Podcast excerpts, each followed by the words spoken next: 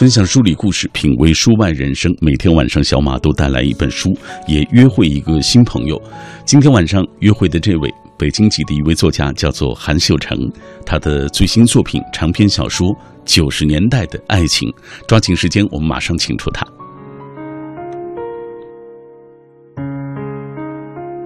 今天我们请到的这位是作家韩秀成，我们为大家介绍的是他的第四部小说作品，叫做《九十年代的爱情》。这样，我们先请出韩老师。你好，韩老师。马老师您好。很多人都觉得爱情好像没有什么年代之分，但是这本书旗帜鲜明地标明了九十年代的爱情。书名“ 九十年代”这几个字还是红色的，很醒目。给大家讲讲，在您眼中这个爱情，它是有时代烙印吗？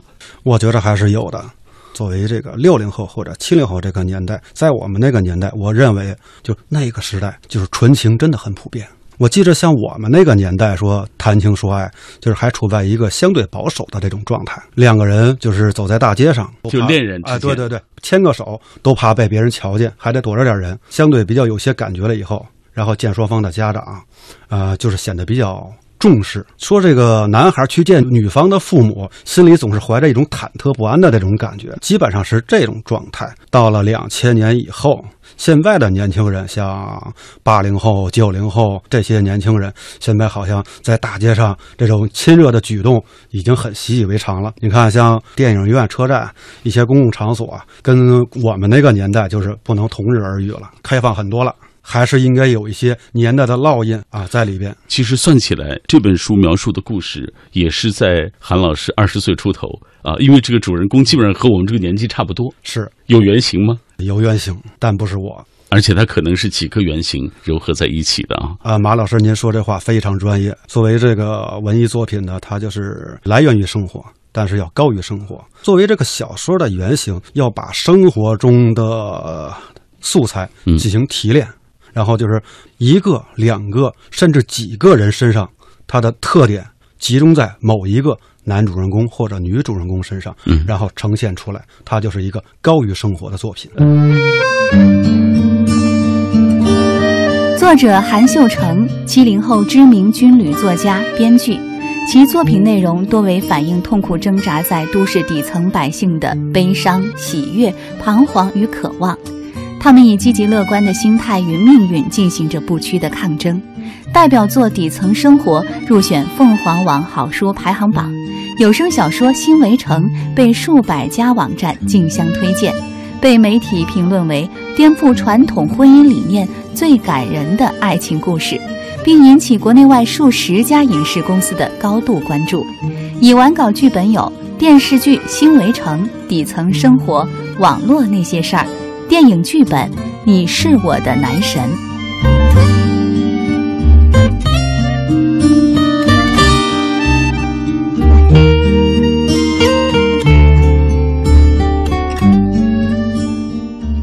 接下来就打开这本书，给大家讲讲书都讲了些什么内容。小说呈现的就是，呃，像吴志勇、像杨百合，包括像富二代李非凡啊，他们之间的这种情感的纠葛。呃，先给大家讲讲吴志勇这个角色吧。首先，马老师，我问您一个问题，凭您的第一感觉，您觉着吴志勇从他的名字上来分析，您觉得他应该是一个什么什么样性格的人呢？吴志勇嘛，啊，智勇双全，觉得他。勇敢，他这个人可能相对来说比较善良，呈现的名字的感觉就是这样的。从表面的字义上来分析，智慧、勇敢，呃，化身于一体，男神的形象。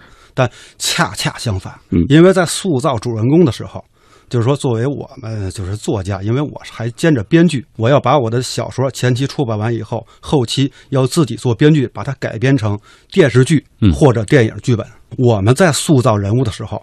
绝不会仅仅停留于表面的人物设置，而是呢，给大家一个意想不到的这种人物设置。我做的吴志勇的这个角色，姓吴，既胆小如鼠、怯懦，性格内向，而且呢，他的智慧呢，属于明显的这个余额不足，需要去充值的这个类型。既胆小如鼠，他又是显得非常内向。按照杨百合的他的说法来说，就是很笨的一类的这个。所以这样的人注定要在爱情路上。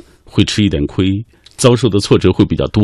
是的，所以说您慢慢的就会发现，我对吴志勇的性格设置是有我很深的用意在里边。再来说一说杨百合，其实吴志勇对杨百合的这个情感，他们很早就彼此知晓，但是会发现他对于杨百合的表达呀等等各方面的争取啊，好像都不够。是这样说，这个杨百合跟吴志勇还有李非凡，他们都是从从小学一直到高中。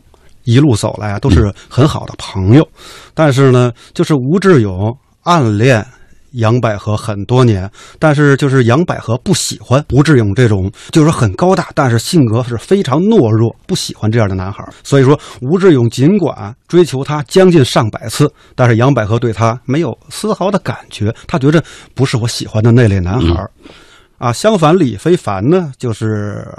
跟杨百合家他是定的娃娃亲，嗯，在那个年代，就是说双方家长就是关系比较好，然后咱们就类似于古代的指腹为婚吧，说那咱们将来做个儿女亲家吧，一句笑谈。杨百合跟李非凡两个人从小玩过家家，一个就是演新郎，一个演新娘子，啊，就是他们是从小时候从儿时伙伴时候，就是有了这种角色的认知，就说她是我媳妇儿，她是我未来的媳妇儿，我是她未来的老公。然后他们是三个人是处于这样的一种关系，但是从杨百合的角度，也不是特别喜欢李非凡的这样男孩。他说杨百合自身呢，也是属于处于一种情感比较困惑的这一个情感状态。嗯。咱们再说一说这个富二代啊，富二代李非凡啊，现在我们都用富二代这样的名词来称呼啊。九十年代可能没这词儿啊，那个时候没有这个名词。对，呃，李非凡呢，就是李非凡刚才说了一点，就是跟杨百合是是娃娃亲，对他也是非常喜欢杨百合。但是呢，呃，也是就是得不到杨百合的青睐。咱们都是七零后那个年代，都是傻傻的感觉啊，因为那个时候我们上学比较晚，八岁上学，上到这个中学这个阶段，呃，基本上没跟女生拉过手，可能写个小纸条是有的。说在那个时期呢，大家的就是好像除了学习，说对这个男女之间的这种感情方面，啊，说好听点是。朦胧，嗯，说很难听就是傻，嗯，这根本就不知道有这些有这些事情，对，所以李非凡呢，他也不是杨百合比较心仪的对象，嗯，而且呢，那个时候我们学习呢是非常专一的。不像现在说孩子们心就是心思比较活活跃，说我们学习好像大家在学校里边主要考虑的问题就是学习，除了学习方面，很少听到说啊哪个班的男生跟女生呃有多好，怎么怎么样，这事儿听到，呃听到这样的事儿都觉得是一个挺大的事儿，对对，觉得很大的事情，嗯。啊，所以说这个呃杨百合。他，我觉得他的心思也没有放在这个男女之间的感情上，还是以学习为主。所以说，他从主观的意识上，可能也没把感情就是放在首要的位置。所以说，对这个，无论是对这个屌丝这吴志勇，嗯，还是对这个李非凡啊，都没有进入他的这种内心世界。嗯，我觉得他们三个人的情感状态当时是处于这样的一个水平。嗯。九十年代的爱情是韩秀成的第四部作品。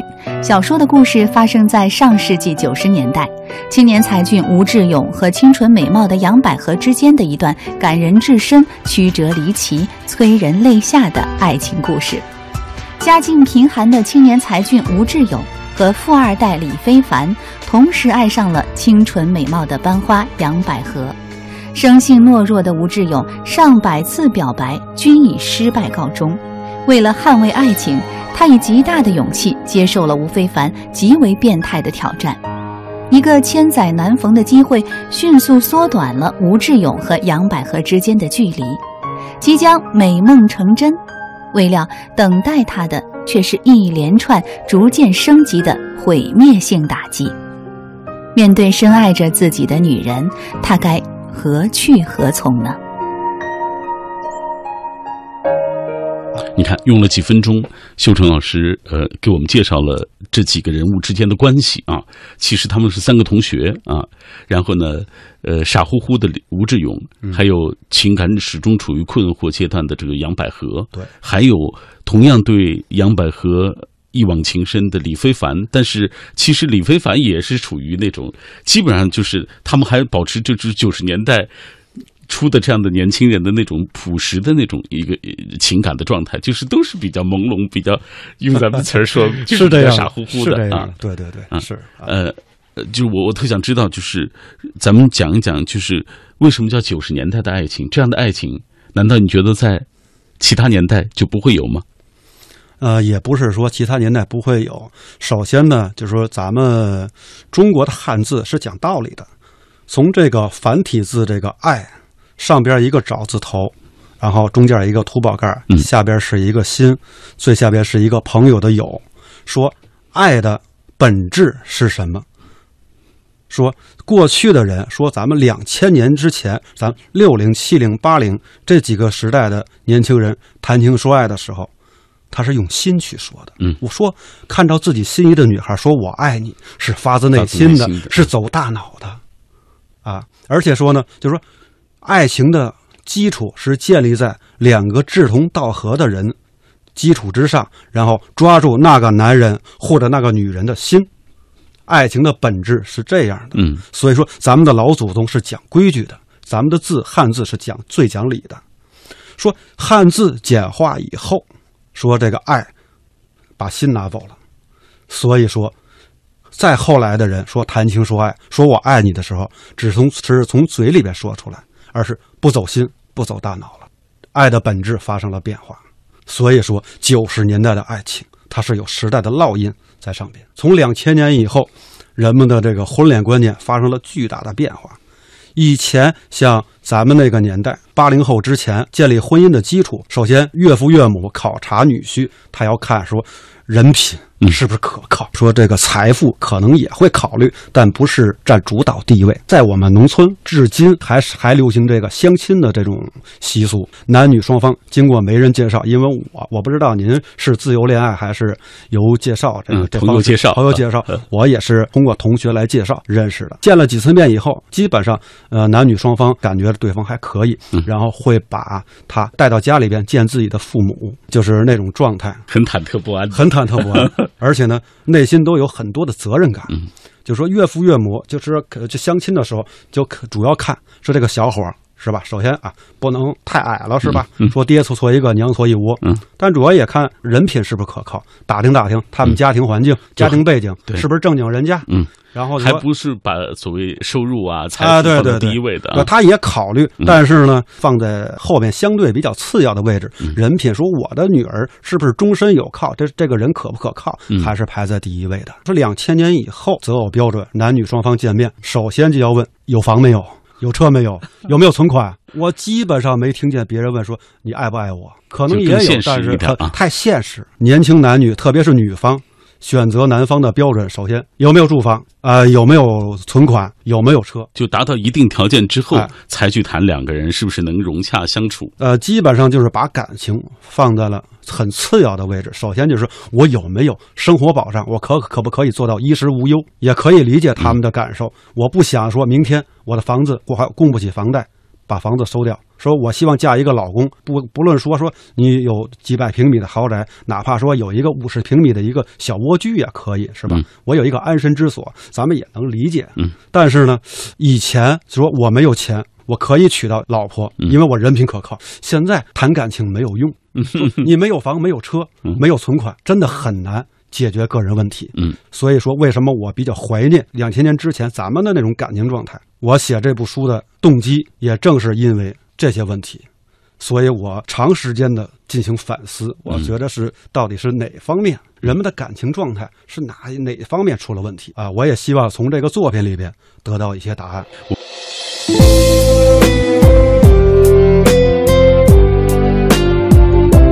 人们常说爱情是永恒的，没有年代之分。可是爱情的样式不一样，有着很多年代的烙印。九十年代的爱情以吴志勇和杨百合之间的爱情为线索，展现了上个世纪九十年代都市小人物的爱情观。他们对于爱情的忠贞执着与时下某些婚恋观形成鲜明对比，具有极强的现实意义。同时，作品中还融入了许多中华民族优秀民间文化，比如老北京的婚礼习俗、嫦娥奔月的传说、四合院、八仙桌、太师椅、京八件儿。媒婆的由来具有很强的民族传承性，其中的抽汉奸、拍火柴皮、拍方宝、气门枪、跳皮筋儿和过家家等儿时记忆，能够引起。接下来，我们继续请出韩秀成，继续来分享他的这部长篇小说《九十年代的爱情》。作者韩秀成，七零后知名军旅作家、编剧，其作品内容多为反映痛苦挣扎在都市底层百姓的悲伤、喜悦、彷徨与渴望。他们以积极乐观的心态与命运进行着不屈的抗争。代表作《底层生活》入选凤凰网好书排行榜，有声小说《新围城》被数百家网站竞相推荐，被媒体评论为颠覆传统婚姻理念最感人的爱情故事，并引起国内外数十家影视公司的高度关注。已完稿剧本有电视剧《新围城》《底层生活》《网络那些事儿》。电影剧本《你是我的男神》。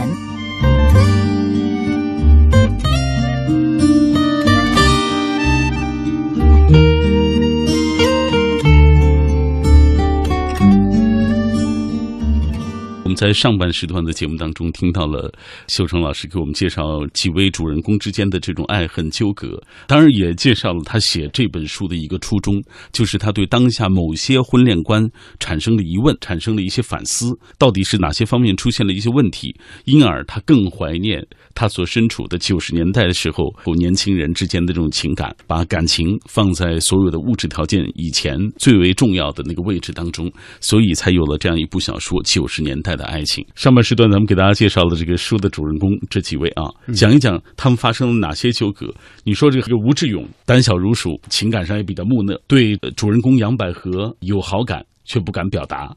杨百合呢，对他也是模棱两可。他首先不太喜欢这种属于性格上比较懦弱的人，但是呢，相对来说，他也不太喜欢李非凡那种。那他们之间是怎么一个情感的状态？因为这个杨百合，他不是说不喜欢李非凡的高大帅气，他的家庭背景，而是觉着家庭条件太好的男孩容易花心吧。他觉得他没有安全感。吴志勇对这杨百合，他是肯定是恋恋不舍，也就是说，甚至把能娶到她作为自己人生最大的奋斗目标。但是杨百合对他就是不来电，他也是很没有办法。他们三个人呢，马上要面临高考，面临高考，然后就是这个杨百合跟吴志勇还有李非凡，他们有一个共同特点，他们学习非常好，只要发挥正常，三个人考上大学都没有问题。但恰恰就是这个吴志勇苦于找不到像这个杨百合表现的最佳时机，在这个时候呢，李非凡跟吴志勇两个人呢，因为两个人都要追求一个女孩，按照我们编剧就说戏路两男追一女，然后两个人要分高下。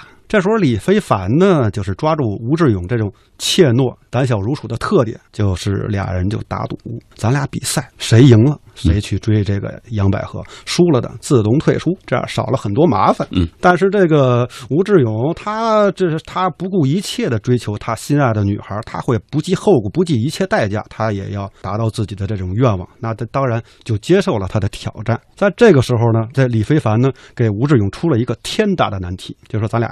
比什么？比谁胆儿大？谁要胆儿小，谁要输了，再自动退出啊！然后这方面呢，就也不宜过多的做剧透。嗯，总之呢，胆小如鼠的吴志勇战胜了李非凡，等于把李非凡给等于这清出局外了。目前只有吴志勇一个人在追求杨百合，等于李非凡已经在规则之外了。即便是这样，杨百合还是不能接受吴志勇，所以这吴志勇就感到这非常的困惑，很苦恼，说这怎么办呢？然后赶巧说这杨百合高考失误了，他差一分没考上大学，凭着他的实力，负于十分是都有可能。那在这个时候，等于吴志勇他的机会就来了，通过他的一些办法，等于就帮助了这杨百合实现了他的大学梦。一般人是办不到的，但是吴志勇他可以做到这一点。具体怎么做，需要读者需要大家从这个作品里边自己去慢慢的品味，去去看啊，因为不能做过多的剧透。从这一刻起，等于呢。就是吴志勇改变了杨百合今后的命运，对于他呢就产生了一丝好感。这个时候呢，他也是趋于一个合理化的设计，这是人之常情。嗯，这个时候呢，就将他升为了实习男友。您听说过实习男友吗？没听说过实习男友 啊，男友需要实习。嗯，因为他从内心里边对他只是感激。他并不爱他，只是说他帮了我这么天大的一个忙。我要是不答应他，不通人情，别人也会指责我过不去。对，但是呢，答应他呢，我也于心不甘，因为他不是我理想中的伴侣。怎么办呢？实习男友啊，所以说要对他进行考察。嗯，说你要能达到我的要求，我给你转正作为我的男友。如果不能达到要求，一方面我也还了你一人情，同时呢，你也不用再纠缠我。我也有，我也有可以有一个说法，嗯，啊，在这个时候，吴志勇等于帮助杨百合实现了他的大学梦，两个人呢就开始在大学校园的生活，吴志勇表现的机会就来了，对这个杨百合呢无微不至的照顾，两个人的感情就慢慢慢慢的他就要升温，在两个人这个这关系呢逐渐稳定、逐渐上升的过程中，等于呢这个杨百合发现这吴志勇是真的爱自己。很爱很爱自己，基本上没有另外一个男人可以替代他。从这个时候开始呢，吴志勇就慢慢的走进了杨百合的心里。就在两个人就说感情升华的时候，呃，两个人又面临着毕业了，回家等着安置工作。安置工作的时候，然后这也是那个年代特有的啊，对对，安置工作到家以后，然后呢，杨百合的父母就托媒人给杨百合找了一个万元户，嗯。在那个年代，说谁家里边要是万元户，那就可真就是钱了，嗯，是吧，马哥？那个年代，您觉得万元户是一什么概念？好像是个很有钱数字。杨百合的父母呢非常满意，因为对方家里男方家很有钱。但是杨百合很迟疑的说：“我不接受。”嗯，说别的女孩都高兴都来不及，你为什么不接受啊？说你可以一辈子衣食无忧，想干什么干什么。那一万块钱搁现在可能可能后边要乘几个零了，嗯，对吧？那真是有钱人了。那母亲说：“那您是不是有自己喜欢的人了？”杨百合没有办法，只好坦白了跟吴志勇的关系。他跟他母亲说：“我有男朋友的时候呢，他心里边就已经。”接受了吴志勇，已经爱上他了。他的父母肯定就不愿意，然后提条件说让他们家出一万块钱，人家出一万，他也出一万，只要他们家，因为他知道男方家是种地的，跟他家一样，那种的都是不值钱的菜。说那时候说种那些蔬菜几分钱一斤，卖上十年都卖不了一万块钱，就知道他家没钱出难题。只要他家也能出得起这些钱，我就把你嫁给他。结果男方家肯定。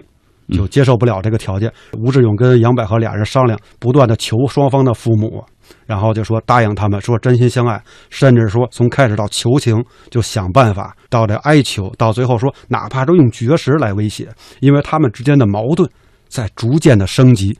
首先是彩礼的问题，彩礼问题解决了，马上又涉及到两家的风俗习惯问题。男方家是回民，不吃猪肉；女方家是汉民，两家之间就开始较劲，说这个你你得上我们家来生活，那时候你得上我们家来生活，互不相让。结果第二矛盾又开始上升，双方父母一看不行啊，得心疼子女啊，就依着他们吧，上谁家都没关系。咱们为了孩子，那为了孩子以后呢，新的矛盾马上又来了。就在俩人说：“哎呀，马上这个拨云见日，说这个苦尽甘来的时候，啊，这皆大欢喜了啊，突然又把另外一个人物给拉进来。”啊，就是杨百合的小姑这个关键性的人物。说杨百合的小姑当场指认，说这吴志勇是他的儿子，嗯，是他跟吴志勇父亲当年生的孩子，一下就把两个人从恋人的关系一下推向了兄妹，嗯，一下上升到了伦理层面。说这兄妹永远他不可能结婚。吴志勇就是说，就咱们俩现在关系突然发生转变，这个矛盾是无法逾越的，一辈子也跨越不过去。所以把这矛盾推向了一个极致，最后没有办法，只能采取一种，就是别开生面、令大家意想不到的方式，来让世人见证他们这种内心的这种感情。一波三折，而且这个折是越来越大，越来越大，矛盾越来越高，推到一个极致，这矛盾解决不了了。是，而且这个极致的矛盾还是合情合理，不会被质疑的矛盾。而且是这个顶点到了这个伦理层面，比这韩剧的情节还要跌宕起伏。对，最关键的一点呢，就是两个人之间谁也离不开谁了。甚至这个杨百跟他的父母说，不知情的情况下，我已经有了他的孩子。杨百合就跟这吴志勇说，说这个咱们什么矛盾都可以跨越过去，但是你想想，你的父母会不会接受我？会不会接受我的孩子？吴志勇说，不可能，我父亲一辈子都不可能接受你。不但是我父亲。所有的中国家庭恐怕都接受不了这种社会现实，怎么能允许哥哥娶妹妹呢？嗯，无法逾越。所以，当大家打开这部小说的时候，你会发现，一点一点随着这故事抽丝剥茧的往里纵深的发展的时候，你的心也是一步一步的悬到了嗓子眼儿啊。韩老师设计这样的情节啊，到最后挺虐心的，听着。您没看见我的眼泪已经快出来了吗？嗯，而且就是从写到这个杨百合开始接受吴志勇以后，甚至说在杨百合过生日的时候，吴志勇他做出了一件非常令大家意想不到的事情来向杨百合求爱。杨百合在那一刻起，等于他的内心就彻底被吴志勇感动了。嗯，而且说在这今生今世，生是你的人，死是你的鬼。这是杨百合对吴志勇的表白，无数次趴在他肩头痛哭表白。从这一刻开始，我的心情也随着主人公一波三折，然后陪着他们一起喜悦，一起悲伤。所以说，这个作为我们了，这我们这个写作来讲是非常虐心、非常痛苦的。一方面不忍心主人公他的故事走向朝这个方向发展，就像这个文学评论家像白野老师说的似的，还有这魏景军说的似的，有时候。不是我们写到一定的高潮阶段，不是我们能够控制情节的发展。说最凄凉的一幕，说这两个人就是说采取了一种就是惊世骇俗的方式，来让世人来见证他们发自内心的这种。没写到一个阶段，我自己的内心非常难过的。嗯。九十年代的爱情是韩秀成的第四部作品。小说的故事发生在上世纪九十年代，青年才俊吴志勇和清纯美貌的杨百合之间的一段感人至深、曲折离奇、催人泪下的爱情故事。家境贫寒的青年才俊吴志勇和富二代李非凡同时爱上了清纯美貌的班花杨百合。生性懦弱的吴志勇上百次表白均以失败告终。为了捍卫爱情，他以极大的勇气接受了吴非凡极为变态的挑战。一个千载难逢的机会，迅速缩短了吴志勇和杨百合之间的距离，即将美梦成真。未料，等待他的却是一连串逐渐升级的毁灭性打击。面对深爱着自己的女人，他该何去何从呢？刚刚在上半时段我们聊天的时候，我就记得您说这个故事它有原型啊，当然呃原型可能是几个人啊，对，呃不止你，呃给大家讲讲这个原型。他看过这个故事吗？首先说明一点，原型里没有我，这是我四部作品里面唯一没有我的。我是比较有这种初恋情节的人，嗯，因为我们那个年代很多感情交流呢是通过书信、书信的方式，基本上大部分人的初恋都是不是很成功的。所以说我有了这个初恋情节，所以对咱们那个年代的感情始终是处于一种非常怀念的状态，想找一个机会来把它写出来，让读者们一起去分享。有了这个想法以后，我就一直在找机会。您也知道，有时候写作呀需要靠灵感。灵感这个东西说起来也很奇妙，它也不是说随时可以有的，甚至夜里面就是睡觉的时候，有时候做梦梦到一个情境，它可能就是一个灵感。两年前一个晚上，在网络上跟山东一个女孩，就是一个读者，然后进行进行交流的时候，大家就谈到感情方面的问题，她给我提供了一个生活原型，她的姐姐跟姐夫。还有她跟她的男朋友发生的这些事情，等于这部书的二分之一是来自于她的原型。第二个原型呢，就是来自于北京的一个朋友，然后他给我讲了一些，因为我们在咖啡店，然后谈了将近有十个小时的时间，然后谈他的故事，还有谈他朋友的故事，从某一个人的角度出发。就足以支撑四十集电视剧。然后我就把这个两个人身上、两女孩身上的特点集中在一个女孩，最后叫她杨百合。为什么叫杨百合呢？也是有用意的，像百合花一样纯洁。是吧，马老师在写这部小说的过程当中，秀成老师也是不断的和现在当下做一个对照。而且我在看这小说的过程当中，我觉得它还具有让现在的年轻人了解老北京的一些民俗文化的一些功能啊。对，首先呢，它的看点呢，首先就是从这个人物设置上，我也是，呃，就是颇用心良苦。然后从这人物的名字呀，包括他们的家庭背景啊。然后第二点呢，首先作为一个文艺作品，我认为它需要具有民族的传承性。因为我是北京人，我是来自北大的作家编剧韩秀成（括号北京大兴），不是不是北京大学，是北京大兴。作为一个作品，首先就是目前就是文化市场上缺失的。东西，它是一个点，嗯，而且他把这个项目做好，它可以具有传承性，嗯，所以说仅仅有爱情还不够，同时呢，需要对这个民族这种优良的传统文化要有一个传承性。所以呢，故事就是九十年代的爱情这部小说里边，我就是就是说做了一些像这个老北京四合院的来历，嗯，呃，像八仙桌啊、四合院，像这个嫦娥奔月，咱们老北京的婚礼习俗啊，对，呃，一些老讲老的老的讲究金八件儿。基本上的礼节呀，让读者了解咱们中华民族的优优良的传统，让咱们的后代传承下去。所以这个作品呢，就是一方面，它就是给大家呢带回那个感纯真的感情年代，同时呢，它还要具有这种民族的传承性。我认为具备了这几点，这个作品它就是一个成熟的作品。然后呢，它会。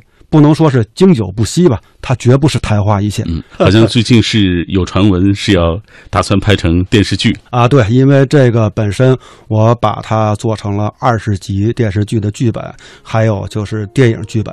然后，因为它作为文艺方面，它要有用多种不同的文艺形式，向咱们的读者、向咱们的观众来展现，让更多的读者和观众，然后把咱们美好的东西永远的留在心间。嗯。